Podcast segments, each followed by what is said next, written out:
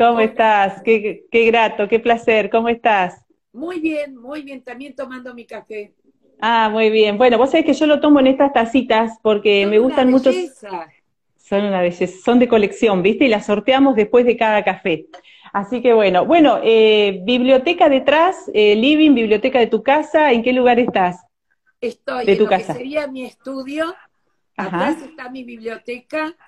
Y ahí arriba están, obviamente, juguetes de algunos de mis nietos para cuando vinie- vienen mis nietos a jugar a casa, que ya eran los juguetes que usaban mis hijos. Ah, qué bueno, eso uno siempre guarda, ¿no? Algunos de juguetes de esos que son representativos. Mira, te voy a decir que además tiene que ver que yo no era eh, regalera.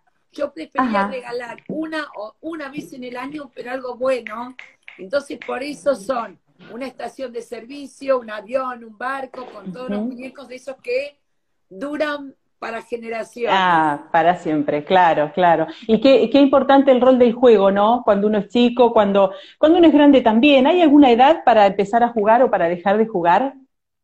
Primero y fundamental, eh, yo creo que ya a esta altura del partido hay que preguntarse a qué llamamos juego. no es, no es algo ni tan natural como vos crees. Primero y fundamental, yo te voy a remontar solamente a lo siguiente, es una construcción cultural, la idea de las personas juegan porque jugar es vida. Pero, por ejemplo, entre los pueblos originarios, entre los aborígenes, Ajá. no existía una palabra para juego, existía vida. No se dividía entre juego y trabajo. ¿Sabes cuándo empezó a usarse la idea de juego como separado del trabajo? Donde juego es diversión y trabajo es sufrimiento. Cuando A ver, vinieron, los, cuando vinieron los colonizadores, con la idea Ah. judeo-cristiana de ganarás el pan con el sudor de su frente. Oh, Entonces vos, ahí fue cuando empezó a... Por eso los eh, aborígenes eh, que, que los veían que vivían Sí. sin esa división entre juego y trabajo, los llamaban holgazanes. Ah, claro, como que no estaban cumpliendo con el deber de trabajar.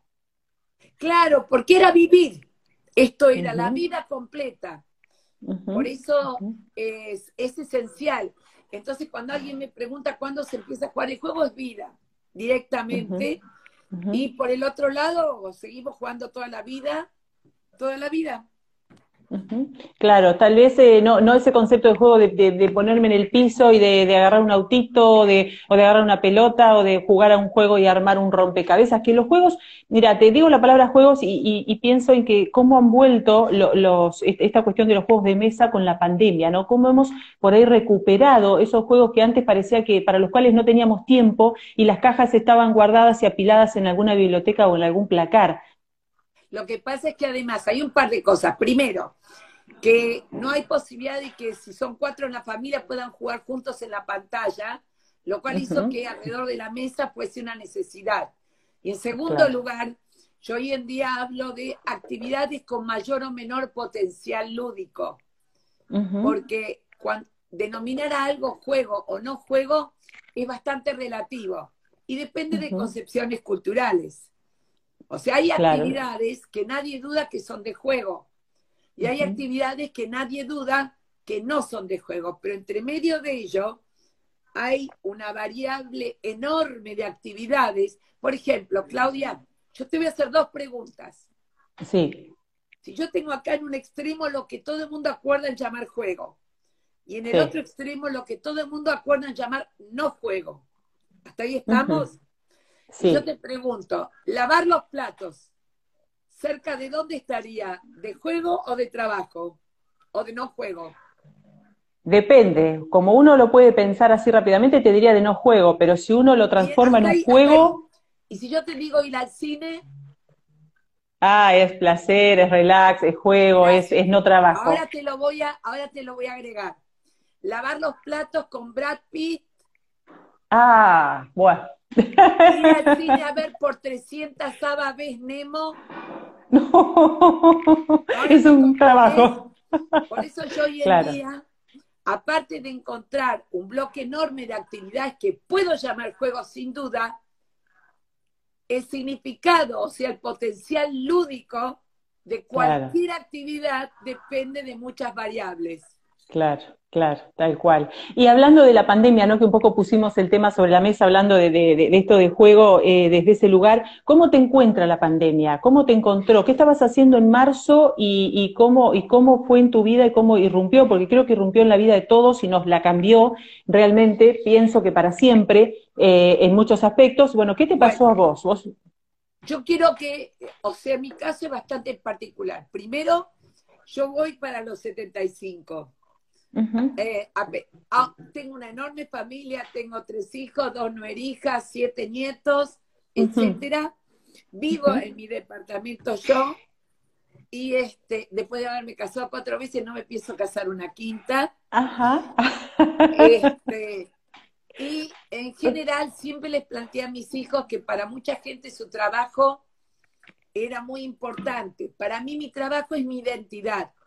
O sea, yo trabajo como docente, he trabajado siempre en, todos los niveles, sigo dando cursos en universidades, aunque estoy retirada de 47 años en la universidad, pero sigo dando cursos en universidades, jornadas, y lo cual significa que más o menos el año pasado viajé entre Argentina y toda América Latina, creo que hice alrededor de 80 o 90 viajes.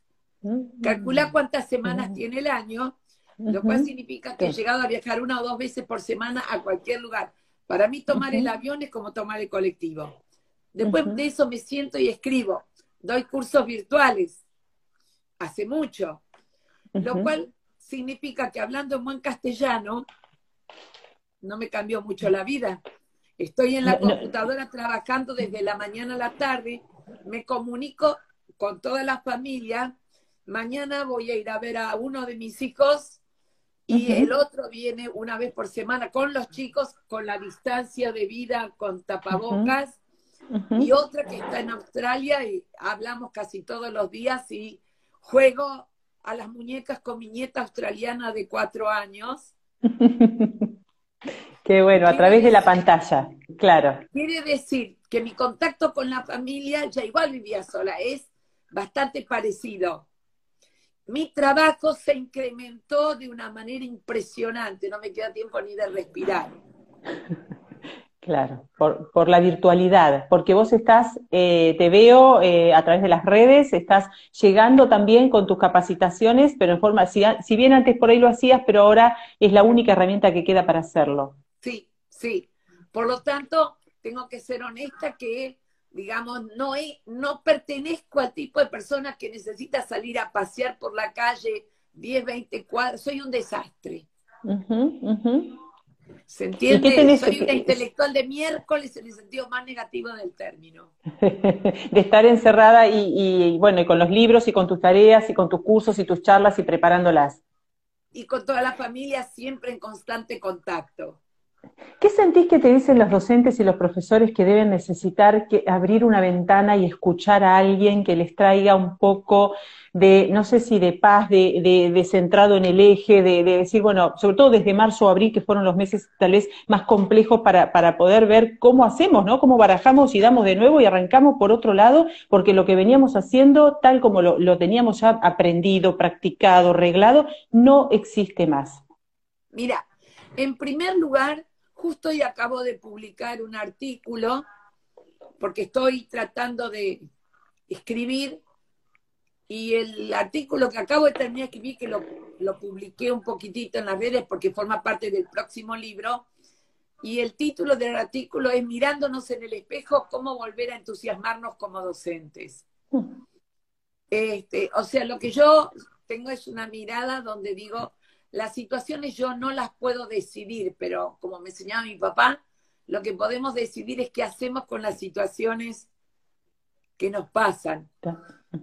Entonces, la pregunta clave que me hice desde hace bastante tiempo, cuando empezamos con esta situación de excepcionalidad, es ¿qué estamos aprendiendo de ella?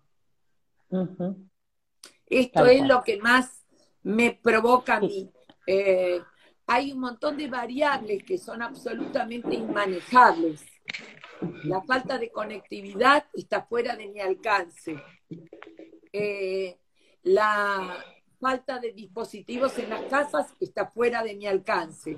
Entonces, la pregunta es, cómo puedo trabajar con lo que sí está a mi alcance, o sea, cómo puedo, en algunos casos, y hablando con colegas de todas partes del país y de otras regiones de América, es, por ejemplo, la carrera de postas. Alguien conoce a alguien que conoce a alguien que conoce a alguien y le manda algo.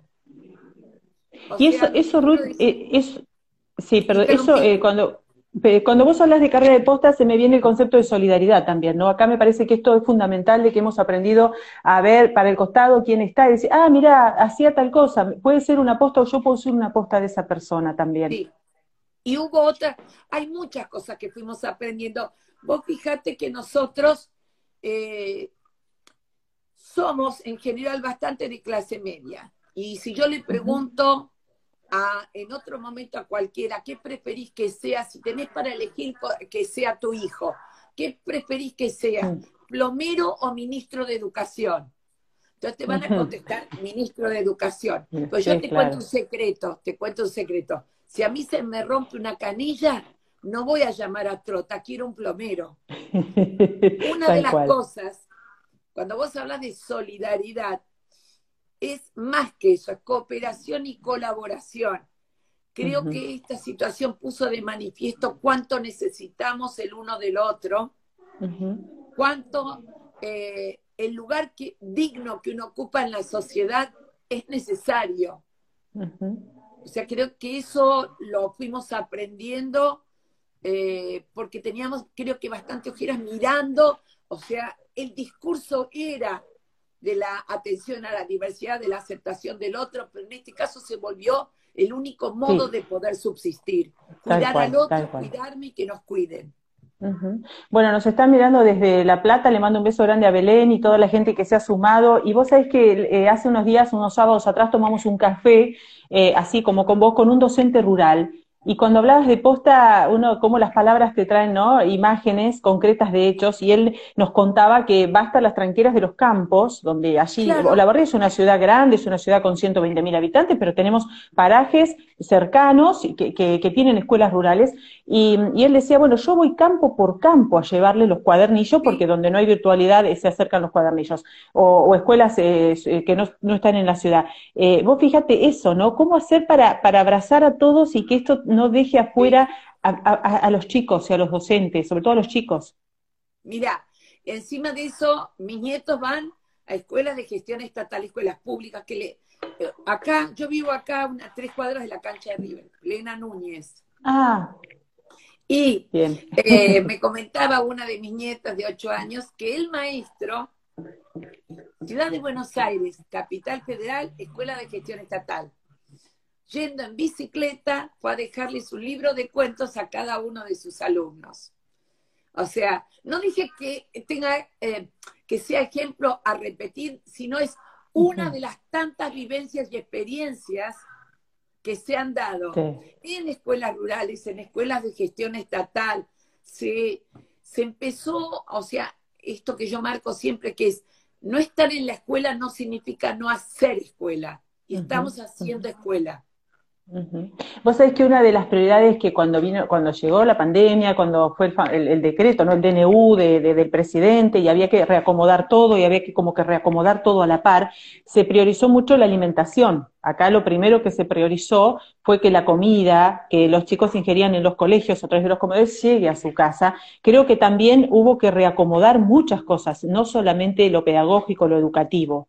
No, no, desde ya. Además, yo te, yo te digo, Vos tenés que pensar que el hecho de que los chicos recibían comida en la escuela, esto es en muchísimas escuelas, o sea, en la escuela donde van mis nietos acá, que es jornada completa en la ciudad de Buenos Aires, es habitual la jornada completa, tienen la comida en la escuela.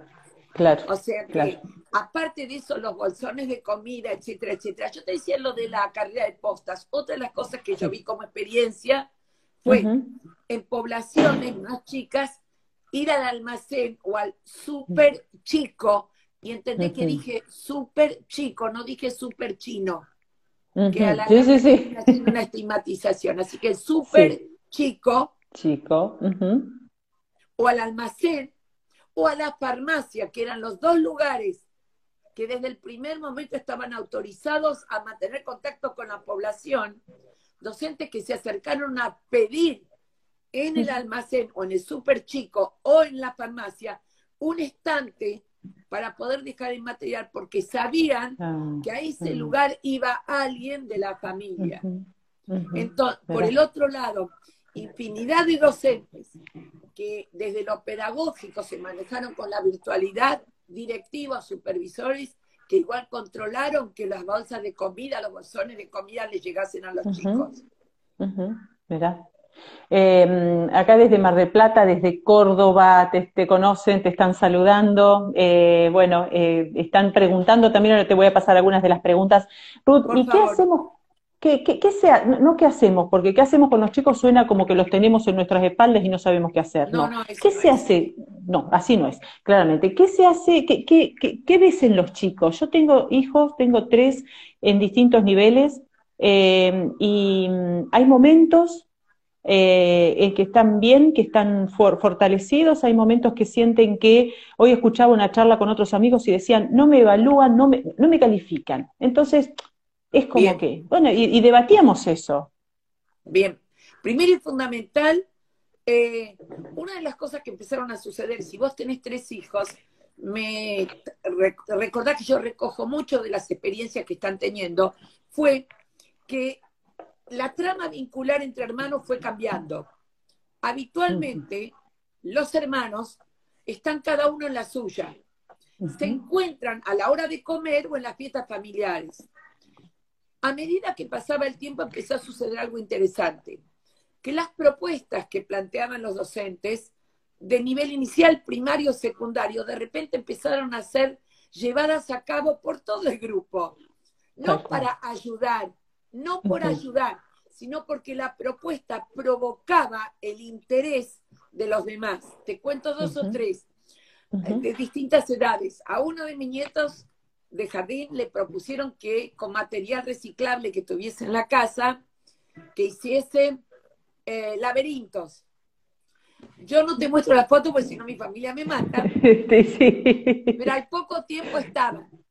Son cuatro hijos la hermana que está en primaria también, la otra que está empezando la secundaria, la otra que está casi terminando la secundaria, más los padres, todos haciendo laberintos, pero no para ayudar al nene, sino porque le resultó interesante. o sea que la palabra interesante, motivador, desafiante y que despierta la curiosidad, hizo que nosotros como docentes pensamos en una especie de agrupamiento de alumnos parecidos por edades pero en la familia, porque nuestro sujeto de la educación es sujeto en y con familia, se apropia. He visto otro de mis nietos haciendo clase de gimnasia que le daba el profesor de educación física de 15 años cuando el otro tiene 3. La pregunta es, ¿cómo puede ser? Primero y fundamental, porque esa es la forma de vivir con gente de distintas edades, de la cual cada uno pone en juego sus destrezas y lo resuelve a su modo. Estas son las cosas que también tenemos que ir aprendiendo, que quizás en la escuela rural, cuando tienen el plurigrado, multigrado, unigrado, como quieras llamarle, muchas veces el docente hace una propuesta suficientemente abierta para que se involucren los de distintas edades a sus posibilidades tal cual. Te saludan desde San Juan, dice esto es fantástico, unidad familiar que no se daba antes, eh, nos, nos, están diciendo ahí. otro tema, ¿cómo, ¿cómo ves vos o cómo te gusta ver? Hay gente que dice, no me hables de la palabra perder, porque la palabra perder es negativa, acá no se está perdiendo nada, se están haciendo las cosas de otra manera. Eh, hay gente que dice, sí, el año está perdido, asumámoslo, acá el año los chicos lo perdieron. ¿En qué lugar, en qué lugar nos paramos? El primero nos vamos a parar en este en algo que vos, teniendo este espacio de Instagram donde la gente te escucha tomando café con, hay algo que vos sabés mucho mejor que yo, que es, o por lo menos lo digo siempre así, lo aclaro, las palabras no transmiten significados, las palabras provocan significados. Y en este tiempo, las palabras además provocan estados afectivos. O sea que vos, Claudia, no es solamente qué quieres decir, sino qué querés que te escuche. Entonces yo, por ejemplo, no hablo de aislamiento social preventivo y obligatorio y no te pregunto qué tal te trata el ASPO. Entonces, por eso uso el término tiempos de, de, de, habitualidad y de excepcionalidad. Entonces, la pregunta concreta es, ningún año que se vive es un año perdido. La vida no se pierde, la vida se vive. Y la otra de las cosas importantes es, cuando nosotros hablamos de qué están aprendiendo, la pregunta clave es qué tenemos los educadores como, como definición de aprendizaje en la cabeza, el aprendizaje escolar. Nos olvidamos que también se aprende en la vida, que se tienen vivencias y experiencias. No tienen un orden curricular. Eso claro, lo eso. el año próximo. el orden eh, eh, curricular vendrá después. Lo que necesitamos es que los educadores se queden más tiempo mirando qué pasa realmente y cuánto lo que ya están haciendo en sus vivencias y experiencias están aprendiendo. Uno, porque adquieren saberes nuevos. Dos, porque transfieren lo que aprendieron a otras situaciones. Tres, porque ponen en tela de juicio lo aprendido hasta ahora. O cuatro, porque desaprenden para reaprender. Mira cómo ya tengo cuatro definiciones. Y lo que Ahora, ¿cómo? Sí, sí perdón. No, no termina, termina. No, no termina porque te... Sí, sí. De la evaluación. Sí. Ahí el problema es de larga data. Eso vamos a tener que cambiarlo lentamente, pero hace mucho que lo estamos tratando. Otra vez vamos a las definiciones escolares que tenemos los educadores. La no, no, no como mala palabra, no, no. La definición escolar que tenemos es se evalúa para saber qué sabe el alumno. Se evalúa para saber si sabe lo que tiene que saber. La fuerza, hace rato que está puesta, es no dejar que la segunda parte se te caiga, que es la evaluación tiene que servirle al alumno para aprender.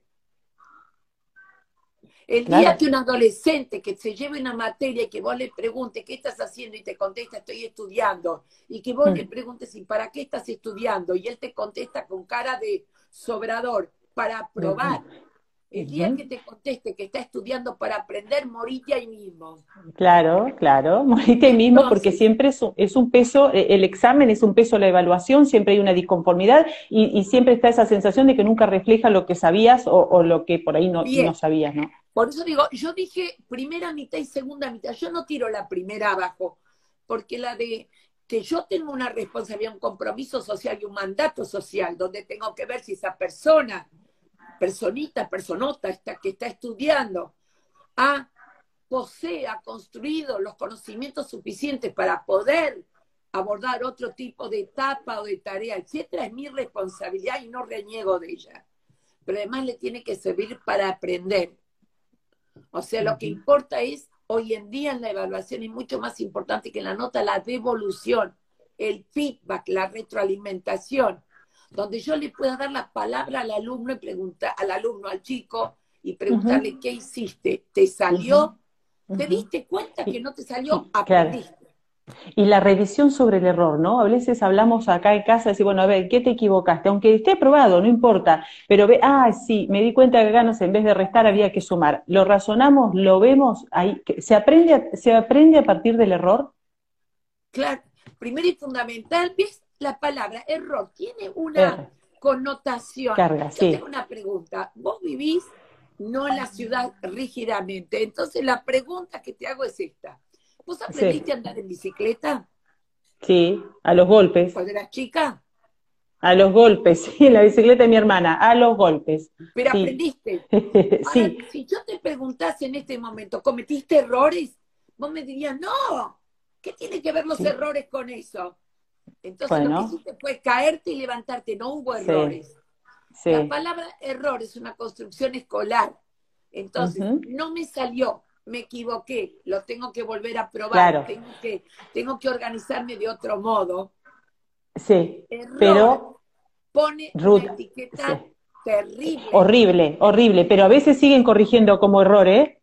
A veces te siguen poniendo error. Dije, te dije, hay cosas que yo me vengo planteando hace mucho tiempo que siempre existieron, que son los cambios que tienen que seguir dándose. La educación, la escuela como tal es un proceso en constante cambio. La ventaja de mi edad es que yo puedo ver cuántas cosas ya cambiaron y soy positiva en cuanto a las que pueden seguir cambiando.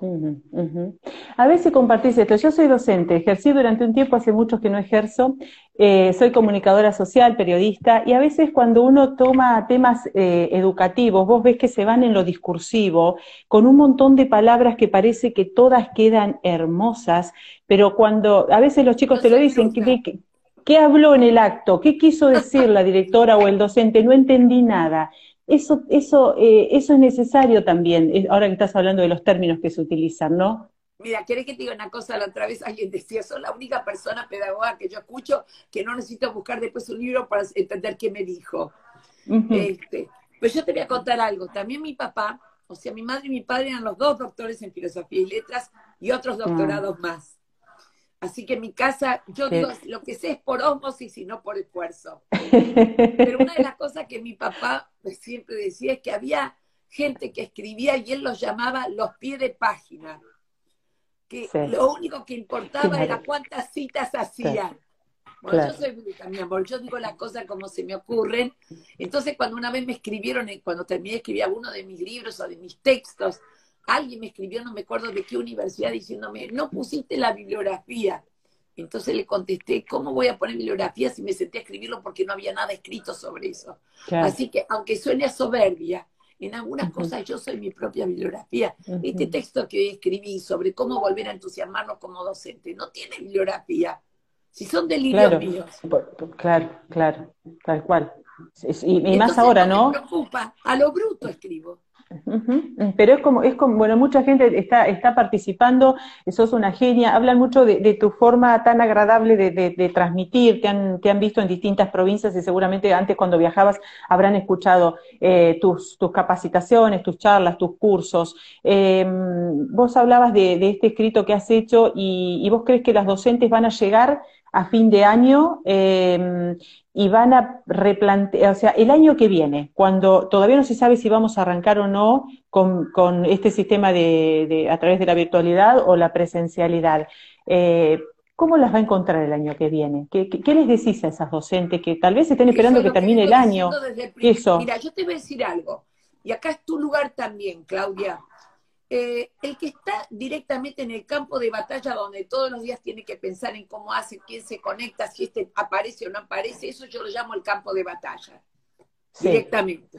Yo no estoy en ese campo de batalla en este momento, por más que doy una jornada por día, pero es distinto.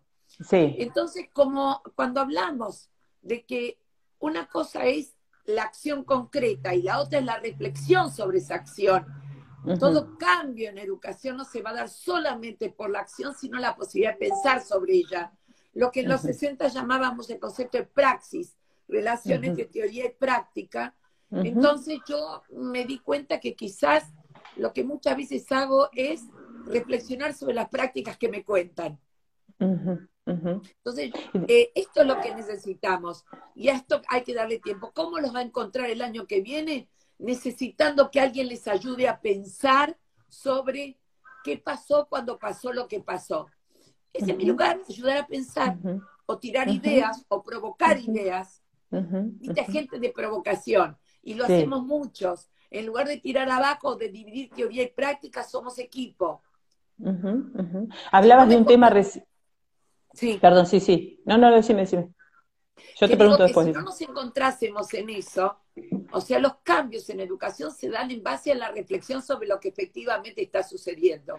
Pero cuando estamos en este momento eh, en el campo de batalla, todos los docentes, es muy difícil pensar en ello. Y sin embargo, te puedo contar todas las cosas que quería hacer, todo lo que hemos aprendido, lo que estamos aprendiendo en este año, y que va a depender de nosotros cuánto de lo que aprendimos y que valoramos se mantenga o no. Dice eh, Gabriela, dice hacer un trabajo metacognitivo. Tomar conciencia de nuestros propios procesos de pensamiento. No creer que lo que hacemos es un puro reflejo. Lo que hacemos tiene que ver con la capacidad adaptativa, inventiva y creativa de los educadores. Solamente que nos está faltando el tiempo como para poder saber y de dónde salió esa idea. Y en una de esas la copiamos de otro y eso se llama comunidad. Eh, dice, es que ya no sabemos cuándo nos vamos a volver, eh, a ver, debe ser, solo tenemos que reflexionar sobre lo vivido. Ruth, ¿cómo se, mm, eh, a ver, cómo, cómo uno trata de ese abrazo, ese, ese, esa relación tan, tan física de cuerpo que teníamos, sobre todo con los chicos que recién comienzan los primeros grados, los primeros años o cursos, a través de la virtualidad, cuando cuesta tanto que enciendan sus cámaras, eh, hay como una apatía, ¿no? Los otros días hablaba con una docente y decía, mira, me siento que hablo sola, ya no sé, cambié las estrategias, los recursos, no sé qué hacer. Yo te voy a decir algo, mirate dónde está vos y mirate dónde estoy yo. Sí, sí, nos vemos, tenemos gestos. Voy a eh, un secreto, las dos, sí. las dos hacemos lo mismo. Desde hace tiempo que vengo pidiéndole a todos los educadores, te ruego, andate dos metros para atrás, por favor. Es terrible desde que empezamos con esto que estamos ahí, así. Trata de pensar que chicos, así sí. les pido por favor dos metros para atrás. ¿Por qué? Porque si bien la palabra contacto, escribí sobre eso también, mira, contacto tiene dos partes.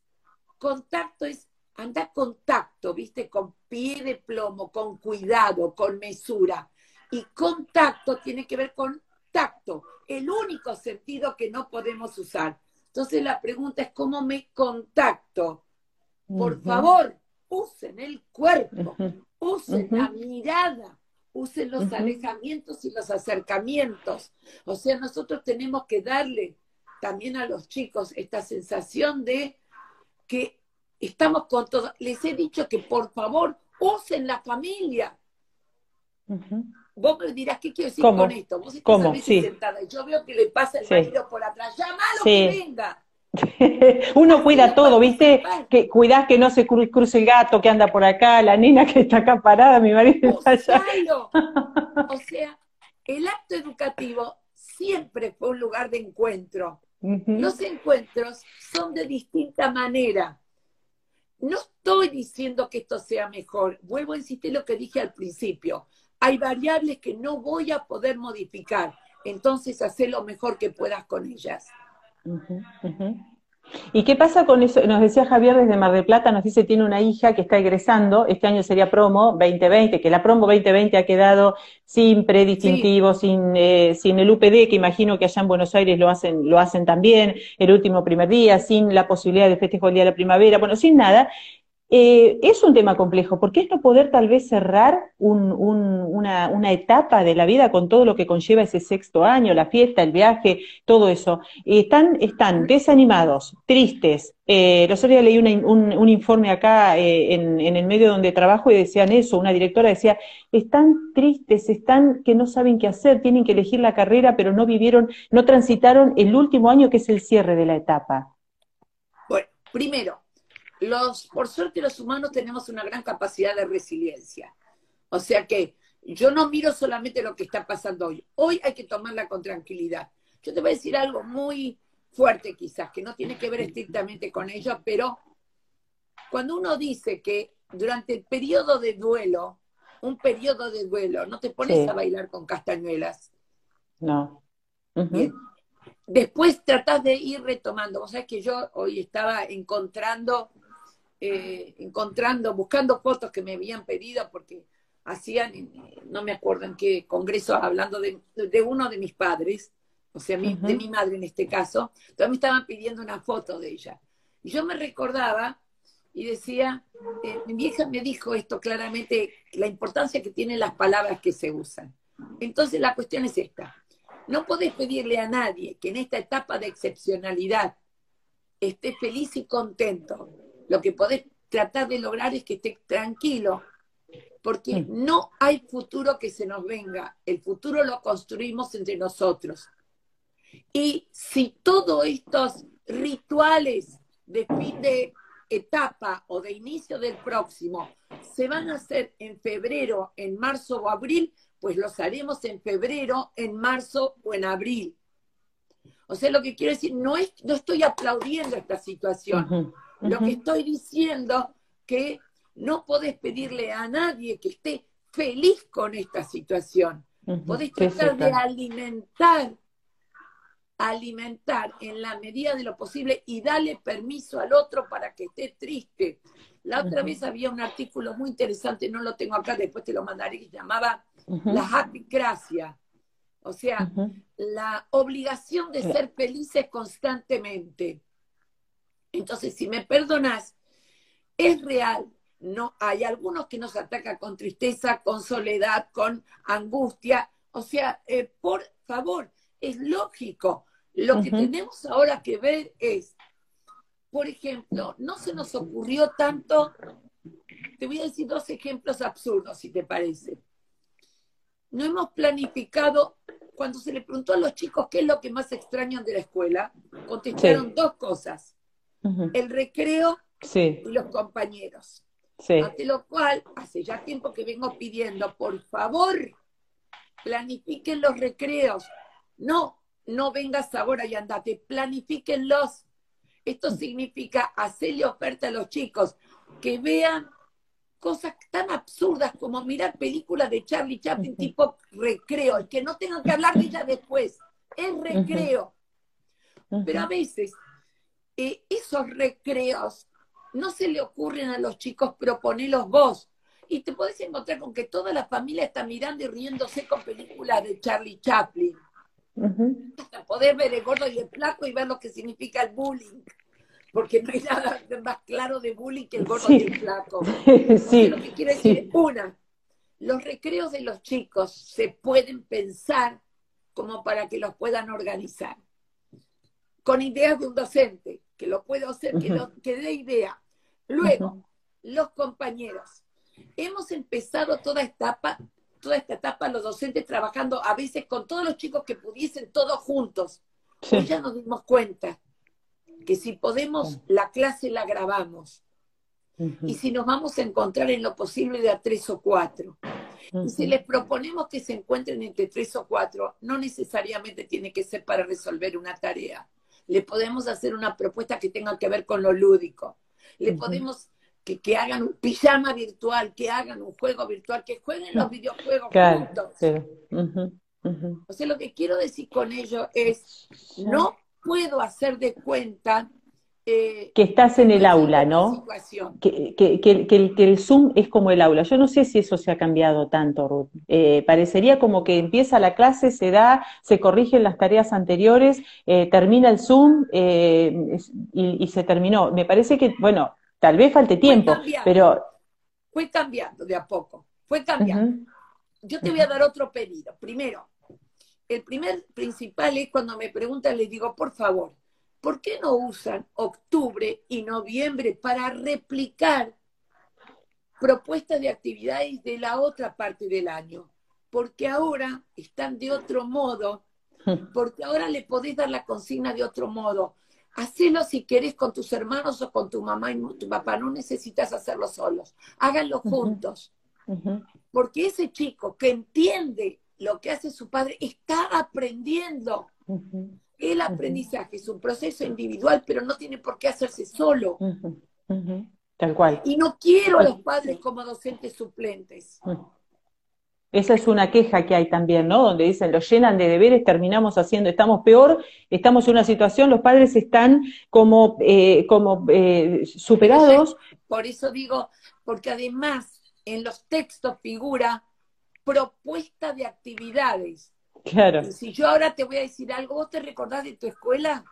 Sí, sí. ¿Te acordás cuando en la escuela te mandaban deberes? Sí. Ah, sí. además llegabas a tu y te preguntaban, ¿qué deberes te mandaron? Primero, lo que te mandan es sinónimo de mandato. De, imposición, tal cual. Y lo que debo no toma en cuenta ni lo que puedo ni lo que quiero.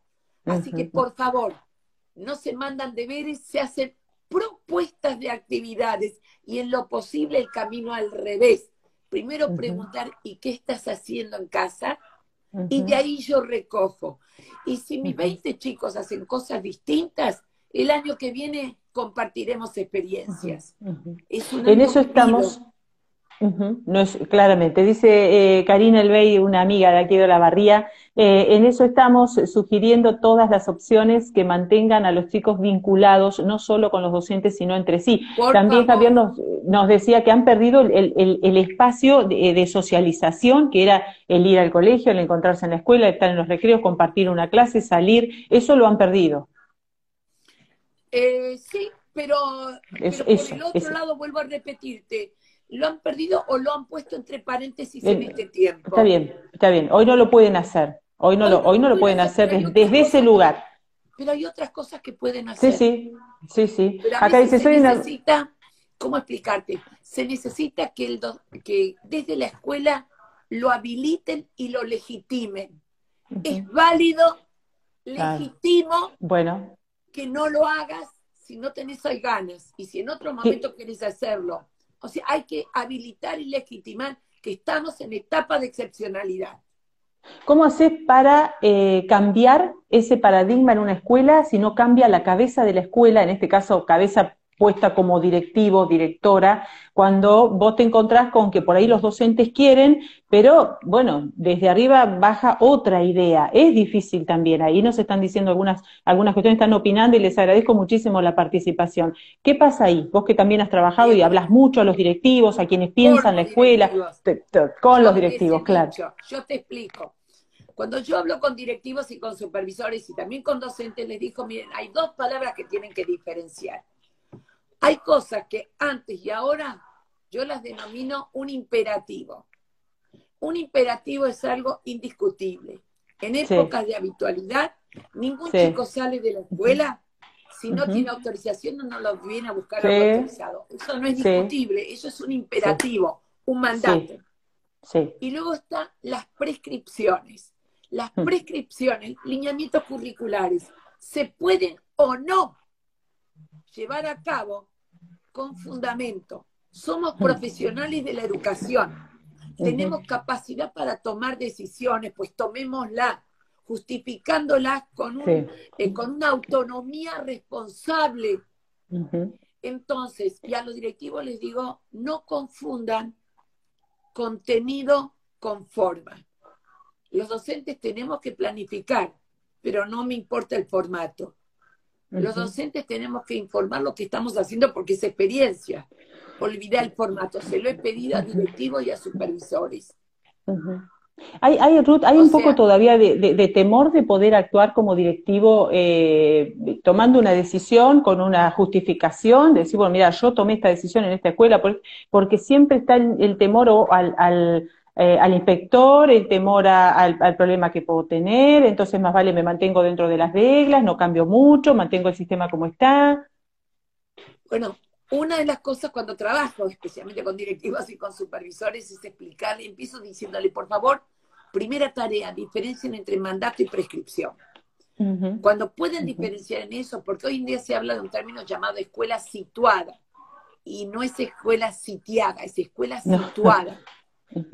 Por lo tanto, cuando vos escuchas, mira que he hablado hasta con ministros también, y bueno, mando a la miércoles, no me importa, igual como me dijo una vez ahí cuando me hicieron homenaje, vos a estatura del partido, sos inimputable, así que digo lo primero que se me encanta, y a veces digo lo que otros no se atreven a decir, pero lo que quiero decir es eh, que el que conoce, vamos a empezar desde arriba, el que conoce su provincia, es el que conoce la región es el supervisor o inspector. El que conoce la escuela es el director. El que conoce el grupo de chicos y el aula es el docente. E, es el docente, en función de eso, me formaron a mí como educadora para tomar decisiones y no solamente para seguir mandatos. Entonces, lo que importa es que tenga como profesional la capacidad para explicar, para justificar las acciones que llevo a cabo. Mira, cuando en muchos de mis libros aparece bien claro la dificultad en el proceso de toma de decisiones, que no es lo mismo que preguntar qué decisiones tomé, sino qué variables tuve en cuenta para tomar decisiones. Entonces mi colega puede tomar otra decisión porque toma en cuenta otras variables. Otro contexto, otras variables, otra escuela, otros alumnos, totalmente. Porque somos profesionales de la educación. Dice, mira, eh, bueno, alguien nos hablaba recién de que se ponía así, como vos te ponías, porque dice que se quiere salir de la cámara para abrazar a los alumnos, ¿no? Y se reía un poco de lo que, vos planteabas. Así, a que habrá... Decirle de mi parte que te está escuchando. algo. Mis hijos me decían alguna vez, porque cuando vos te enojabas, yo le digo, pero yo nunca le levanté ni la mano ni nada, ante lo cual me dijeron, no necesitabas, porque cuando vos te enojabas, te salían rayos por los ojos. O sea, yo domino el mundo solamente con la. Quiero decir con ello es que eh, hasta cuando yo hablo hoy en día digo modos de enseñar, no nos damos cuenta que el modo como nos ubicamos hasta físicamente. Es modo de enseñar, modo de comunicar. El acto educativo es un acto comunicativo. Vos sos especialista en comunicación.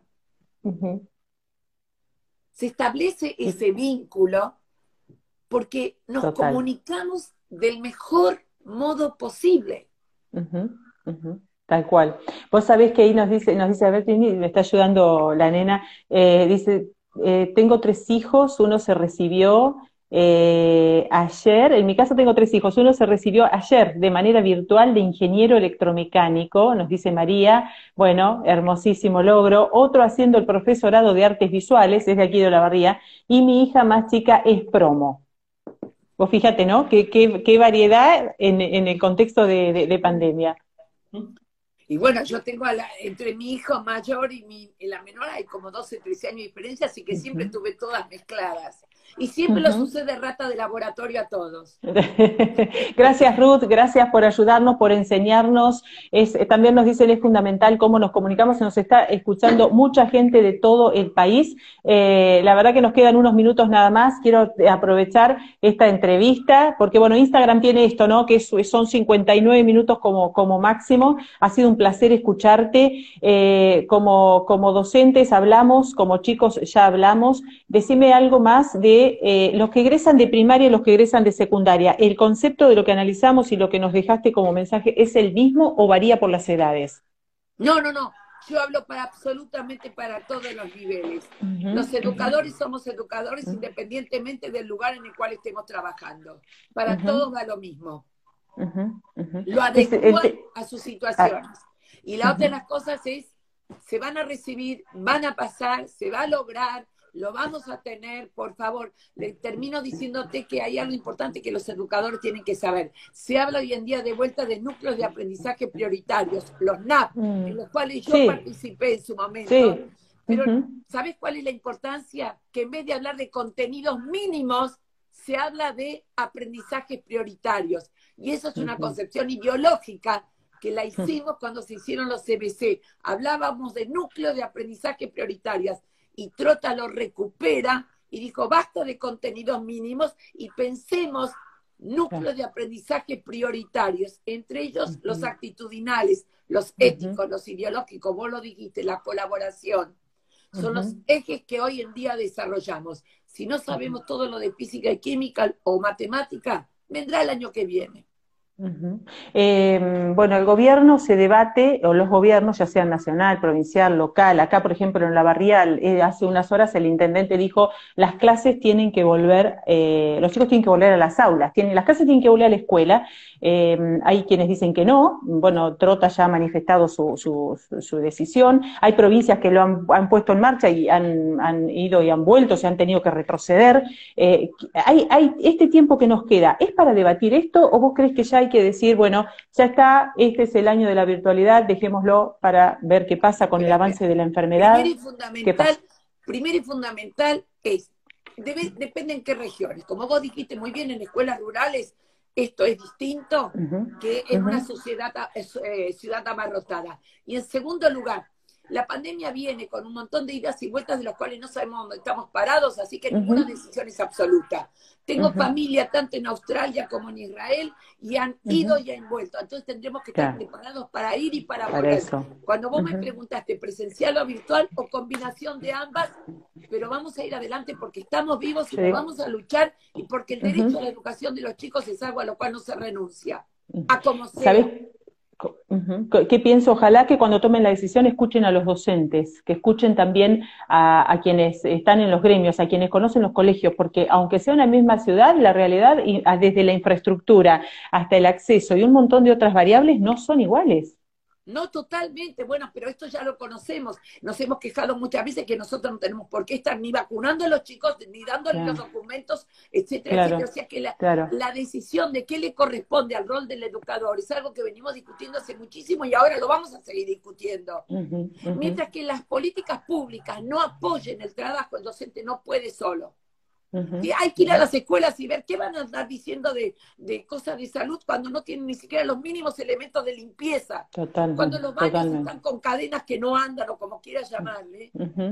Así que hasta que todo eso no esté y no garanticemos la salud de nuestros chicos, sí, sí, sí. ni lo discuto. Sí, sí, va, va el caballo y el carro. No poner las cosas al revés porque no vamos a llegar a ningún lado no tengo ninguna duda al respecto y lo hablo en cualquier lugar y con cualquiera que me lo pregunta. Ruth, eh, muchas gracias. Contanos en qué vas a seguir eh, trabajando así desde este lugar. Seguís escribiendo, sentando en esos escritos tu experiencia y, la mirada que tenés hoy de lo que nos está pasando. Es como escribir en, vivo y en directo de lo, que, de lo que estamos viviendo. Sí, pero mi asiento está puesto en no tanto qué es lo que tenemos que hacer, sino qué estamos aprendiendo porque sobre eso de qué estamos aprendiendo podemos seguir pensando cómo lo seguimos. Muchísimas gracias, un cariño enorme, ojalá volvamos a charlar, tal vez eh, antes de que se vaya eh, este año en, lo que es el año calendario. Beso enorme. Como siempre, un abrazo. Gracias. Gracias, igualmente, chao. Bueno, un placer ha sido, ¿eh? La verdad que hemos seguido un montón de tiempo más con Ruth Harf, la quieren muchísimo, la leen, la siguen, gracias a ustedes, eh, realmente ha sido récord de todos los cafés, de gente que del otro lado no nos ha contado qué está tomando, pero imagino que estarán tomando un té, un café, un matecito ahora en este momento. Eh, Nata le dice, sos excelente Ruth, eh, que dice acá que venga en cuento, eh, eh, Javier desde Mar del Plata, bueno, gracias Javier, eh, dice, me saco el sombrero, es una genia, un abrazo grande, Gabriela, genia total, Dani también le escribe, corazones, saludos y agradecimientos, Erika Hipólito, un beso grande Erika, es que hay, hay una necesidad, imagino, del docente, del profesor, de la profesora, de escuchar a este tipo de personas que analizan lo que está pasando. Ella se nutre de lo que recoge como testimonios eh, eh, de lo que le cuenta la gente de lo que vive. Esto es nuevo para todos, es nuevo para vos, es nuevo para, para mí, para nuestra familia, para nuestros hijos, para los docentes de nuestros hijos, los directivos, eh, aquellos chicos que a lo mejor tomaron la decisión de cambiar de escuela y se encontraron que aunque hoy están en un grupo al que no pudieron conocer, alumnos y alumnas de la secundaria que no pudieron llegar a conocer su escuela porque fueron, al menos acá en provincia de Buenos Aires, solamente tres días, alumnos de primer año que empezaron con toda la expectativa de lo que era el primer año de secundaria y de, primaria y, apenas eh, alcanzaron a conocer un par de profes y, tuvieron que conocerlos a través de la virtualidad. La verdad que es maravilloso, me, encantó poder hablar con vos, Ruth. Ruth ya se ha despedido, nosotros estamos cerrando este café porque siempre deja un mensaje eh, claro, contundente eh, sobre lo que nos está pasando, ¿no? Vivenciar, vivir el presente, el futuro veremos qué pasará, nadie lo puede manejar. Ella nos dijo, nos dejó este mensaje Así que gracias por haberte sumado. El que no lo pudo ver, quien no pudo estar, eh, bueno, quedan grabados estas entrevistas, estos café virtual quedan grabados en mi Instagram. A partir de la semana que viene, Café Virtual va a tener un Instagram propio, ya les voy a contar. Estamos creciendo, estamos avanzando, gracias al apoyo de muchas personas y de mi familia sobre todo. Le mando un beso enorme a Manu, que también me ayuda con las redes y se ocupa ella de todo lo que es la difusión del café virtual. Hasta el próximo sábado, que aquí desde el living de casa vamos a tener a otra entrevistada, a otro entrevistado. En la semana les voy a contar eh, los momentos en que vamos a ir preparando la entrevista del próximo café virtual. Gracias.